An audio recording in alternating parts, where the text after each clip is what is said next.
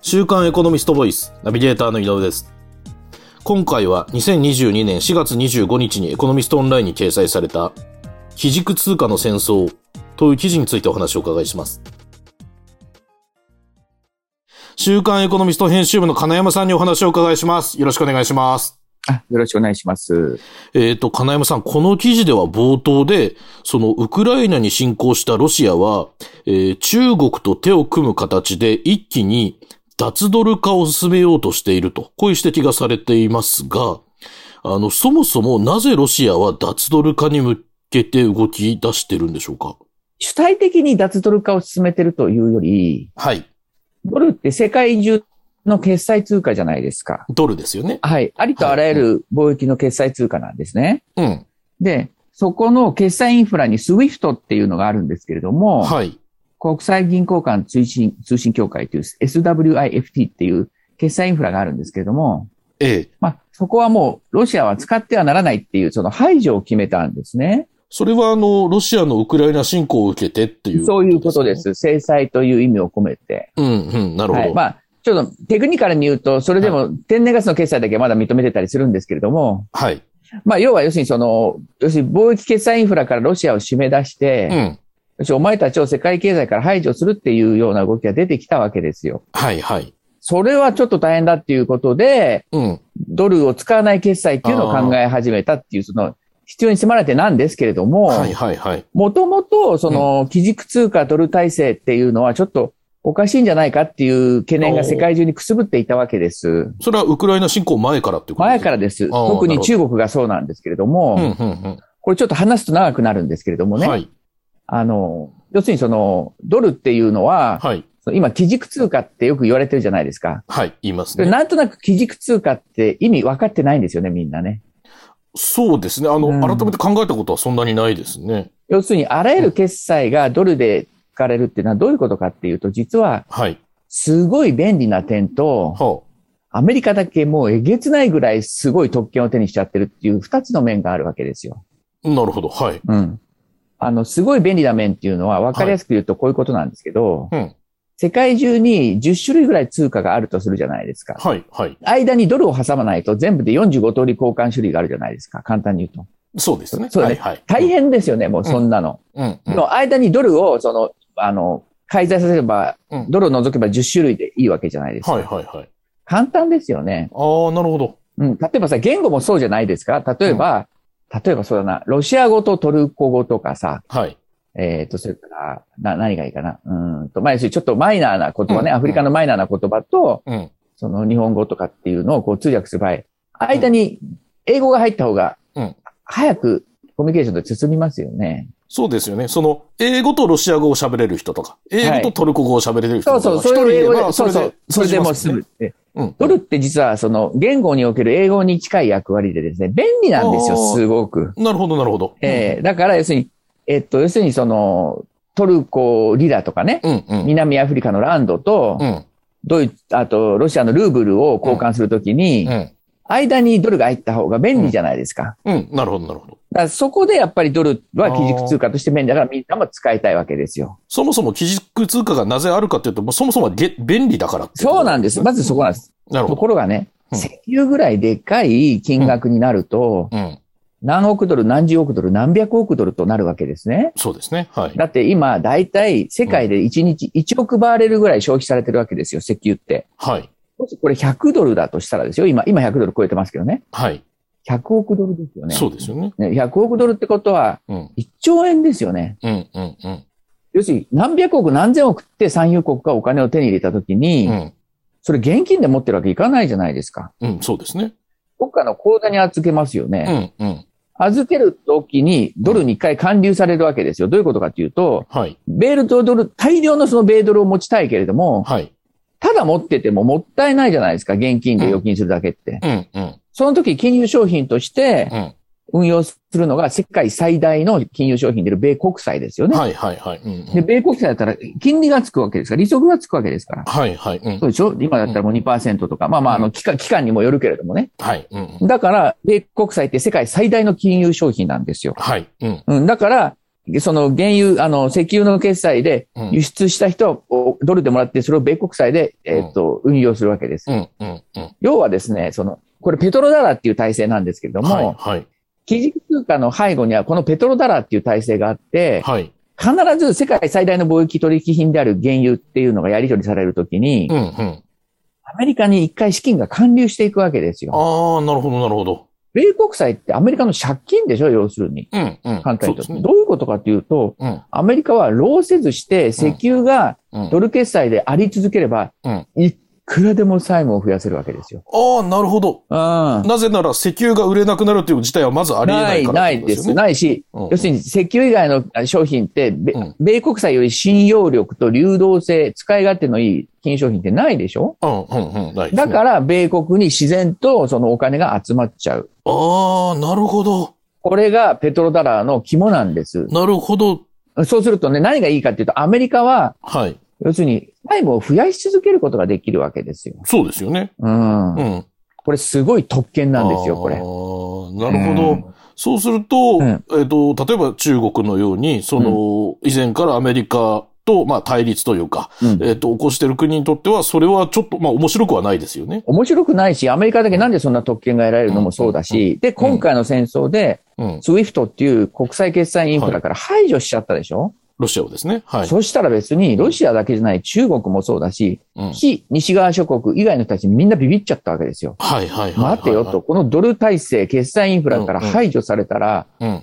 俺たちも、もうなんか死んじゃうよという、そうですね。なったわけですよ。うん。うんそれ、で今こういう、あなんていうのかあな、ー一種の通貨戦争、通貨決済インフラ戦争っていうのが起きてはいて、うん。まあ、まあ手を挙げたのがルーブルだし、うん。っていうことなんですね。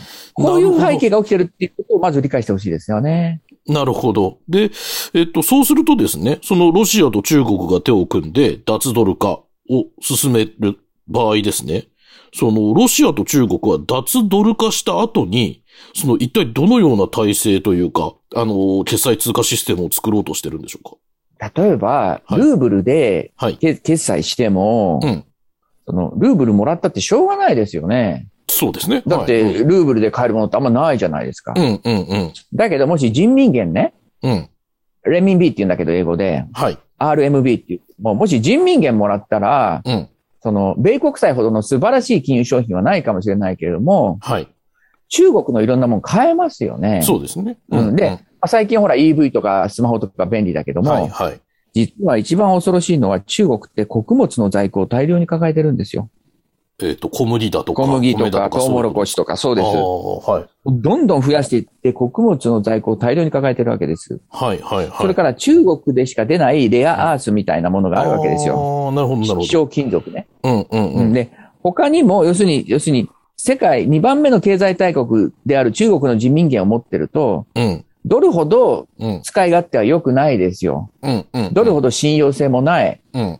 資本取引もコントロールされてはいるけれども、はい。なんていうのかな、オルタナティブというか、はい。ドルだけじゃちょっと不安だから、もう一個持っておはいくは筆い。頭候補として、うん。人民元っていうのがこう出てきてるわけなんですよ。うん、うん、うん。で、実際に人民元は国際化を進めてるし、デジタル連、デジタル人民元っていうのを作ってるし、はい。スウィフトに代わるチップスっていう国際決済インフラの通信網ももう作ってるわけですよ。うん、うん、だから、要するにそこにこう殴り込みがこうかかってくるっていうことですよねう。ん。なるほど。だからそのもう、その戦後始まった、そのドルっていうのは実は1971年、金との交換を停止してるわけですよね。いわゆる打艦停止。えっそとうです。、そニうでクすソンショック。ニクソンショックですよね。はい。つまり、その、ここを持ってったって、その中央銀行持ってったって金にはならないから、ただの紙切れなわけじゃないですか、所詮はね。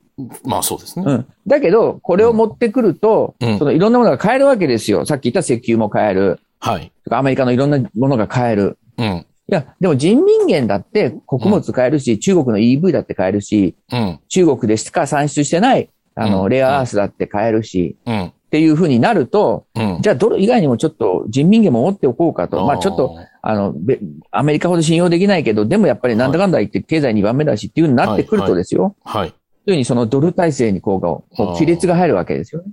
なるほど。うん。だからウクライナ戦争っていうのは、まあウクライナ戦争っはいてまだ言っちゃいけないかもしれないけれども、うん。この今回のロシアによるウクライナ侵攻っていうのはそういうネタ、ネタこを起こしたというかね、はい、はい、はい。そういうところがあるっていうことなんですね。なるほど。この記事の中で指摘されている、その半世紀にわたるペトロダラー体制を根本的に揺るがすっていう指摘は、まさにそこの部分いだっやたんですね。そうなんですよ。そこなんですよ。うん。だって、やっぱり、まあ、さっきも言ったけど、石油って世界最大の貿易取引ですしね。はい。それから、その、まあ、関わってくるが、産油国じゃないですか、多くが。うん、うん。ロシアとか中東とか、そはれい。から中南米とかアフリカとかね。はいうんそういう、いわゆる新興国っていうところが多いわけですよ。はい。で、やっぱりこういう国っていうのは実は、うんその、エネルギーも産出するけれども、うん。エネルギーの消費でも今や世界の半分以上になってるわけですよ。はい、はい、はい。みんな勘違いしてるけど、石油とかを消費してる国っていうのはもう、うん。西側先進国よりもそういううん非 OECD 諸国の方が今増えてるわけですね。うん、うん、うん。だから世界経済って我々はヨーロッパとかアメリカのニュースばっかり見ちゃってるけども、そうじゃなくて、はい。世界の経済の半分以上はもうそのうん、ヨーロッパでもアメリカではないところが支えてるわけですから、うん、そういうところの視点で見ていかないと、このうん。今回のウウクライナ侵攻の行く末すらも誤ってしまうかもしれないわけです。で、日本のメディアにそういう視点をするうーものが非常に少なすぎるので、うん、うん。あえてちょっと違和感、これは別にね、人民元がすごいぞっていうことを言ってるニュースでは全くないわけです。はい。うん。ドル一極体制というのは非常に危うくて、うん。その危うさに世界中が気づいて今動き始めてるっていうことなんですね。うん、うん。例えばインドっていうのは、その、あの、肥料の、肥料をね、はい。あの、ルピーで買いたいっていうふうにいう動きを示していたわけです。ルピーはインドの通貨ですよね。そうです。うんインドの、インだだから、インルインドルピーで買いたいっていうふうに、あの、ベラルーシかなに言ってたりとかね。はい、はい、はい。要するにね、要するにその、あドル以外以外の決済通貨でやりたいっていうのは、この、今回のその、ウクライナ危機の前からも、うん。世界中の人たちはこう、始めてたんですね。ああ、なるほど。それがこのウクライナ危機で、あのよりより顕在化したというか、そういう急こと速にです進みそういうことですねはい出したとええいうことなわけでです、ね。これは決して僕は侮れない、世界のシステムが変わっていく動きとして侮れないっていうふうに思うべきだと思ってるんですね。なるほど。そうするとですね、その、まあ、中国だとかロシアだとか、あと今、えっ、と、金山さんに教えていただいた、いわゆるあの、ブリックスとかって言われる国々ですよね。あの、ブラジルとかインドとか。これらの国々は将来ですね、その自国が供給するの、その戦略物資というか、その自国が供給している重重要な資源の決済を、えっ、と、人民元だとか、まあ、自国通貨でやるように求めてくる可能性があるというここことですかね。は、僕もわからないですけれども、はい。あのーもう、予想は全くつかないけど、その可能性はありますよね。うー。うんん。要するにその、さっき言ったように、その、えっと、ドル以外の通貨で決済して、はい。その決済にその買うものがあるかとかね、うんうん運用する。る商品があるかとか、うんうん。そういうところで変わってくるんじゃないかなと思いますよね。まあ確かにそうですよね。あの、決済してくれと言われても、その通貨持ってても何も買いたいものがなければ、そうですあのいね。や、扱ってくれないですもんね。ええなるほど。で、えっ、と、例えばそのような人民元だとか、ドル以外の国際決済システムが成立してしまうと、えっ、と、その資源の多くを日本はその輸入に頼っているわけですから、この日本への影響も大きいのかなと思うんですが、このあたりはどうなんでしょうね。いい質問ですね。あ、ありがとうございます。わかりません。わかりませんかわかんないんで すよ、そこは。僕もわかからない。あ、ただね、いなんでいい質問かっていうと、はい。日本っていうのは、よまあ、石炭も石油も、今話題のサハリンから買ってる天然はガい。スも、はい。はい。全部ドルで決済してるわけですよね。ありとあらゆるロシアから輸入している天然ガスもドルで決済してるんですよね。うんだから、要するにその、あ、ロシアのやつはユーロかな。あーまあ、要するにそなの、えるっ、ほどと、ドルかユーロですようね、んとにかくね。で、その、つまり、日本にとって円高ドル安とか円安とかってすごいニュースになるのは、はい。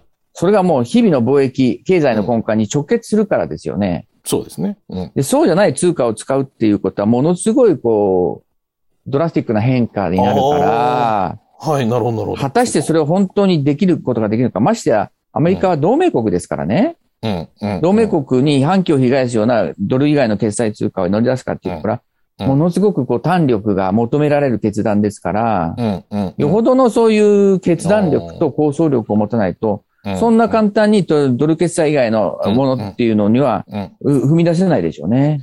そうですね。んその金山さんに冒頭でお話しいただいた通り、うん例えば日本がサウジアラビアとか中東からうん。石油を輸入する場合、そはのい決済は全てドル建てでやるわけであって、そのアメリカはそれだけで自分の国はゆ潤うわけですもんね。はい。でその体制から日本が抜けるっていう時に果たしてそんなことができるのかどうか。ということですね。といたうことたでだすねし、そう、だから、ただですね、これはね、うん僕はやっぱり頭の体操としてししておかないといけないと思って記事を出したわけです。あ実際に記事を書かれたのは柴田明夫さんっていう資源食料問題研究所の代表です。柴田明夫さんっていう方。で、はいこの方は元丸紅経済研究所の所長さんなんですね。あ、なるほど。うん勝者の方なんですね。そうですよ。元商社の方で、こういう貿易ビジネスのまあ専門家、プロの方ですかあら、ー。なるほど非。常に説得力のある原稿を書いてくれたんですけれども、うん。まあ、さあさりながら、これだけの頭の体操を日本が果たしてどうやるかっていうのは、すごく本当に、うんあ、の、肝の座った決断力がないとできないことですから、うん、うん。だからら、いいいい質問だけど僕もわからないって言ったのは、うん。そんなに単純なことではないんですよ、これは。なるほど。えーで、実は要するにその為替の専門家とか国際企業の専門家はあまりこの議論をしたがらない。というのはどういうことだってやっぱり、ドル体制っていう一種のインフラで生きてきてきた人じゃないですか。ああ、そっかそっか。うん。だから、そこから踏み出すことをあんまり想像したくないわけでそすよ。の、今まで自分たちが使ってきた物差しが、今後、そうそうその物差しは使えませんって言われてしまうと、そすうべてが崩れてしまう。でそういうことなんですことになるわけですかええあーだから、ただね、だからこそ、こう、僕らみたいな雑誌が、こういう議論を喚起しないといけないわけです。で、特に日本のメディアは、やっぱりそういう欧米偏重ですから、はい、はい。この問題はあまり言わないんだけれども、うん。うんでも、いろんな世界のメディアもこれを気にし始めているわけですよ。うん、うん。ええなるだほどから、やっぱりこの問題ってすごく、どういう結論にするかじゃなく、頭の体操を教養としてやっぱり知っておくべきことだし、うん。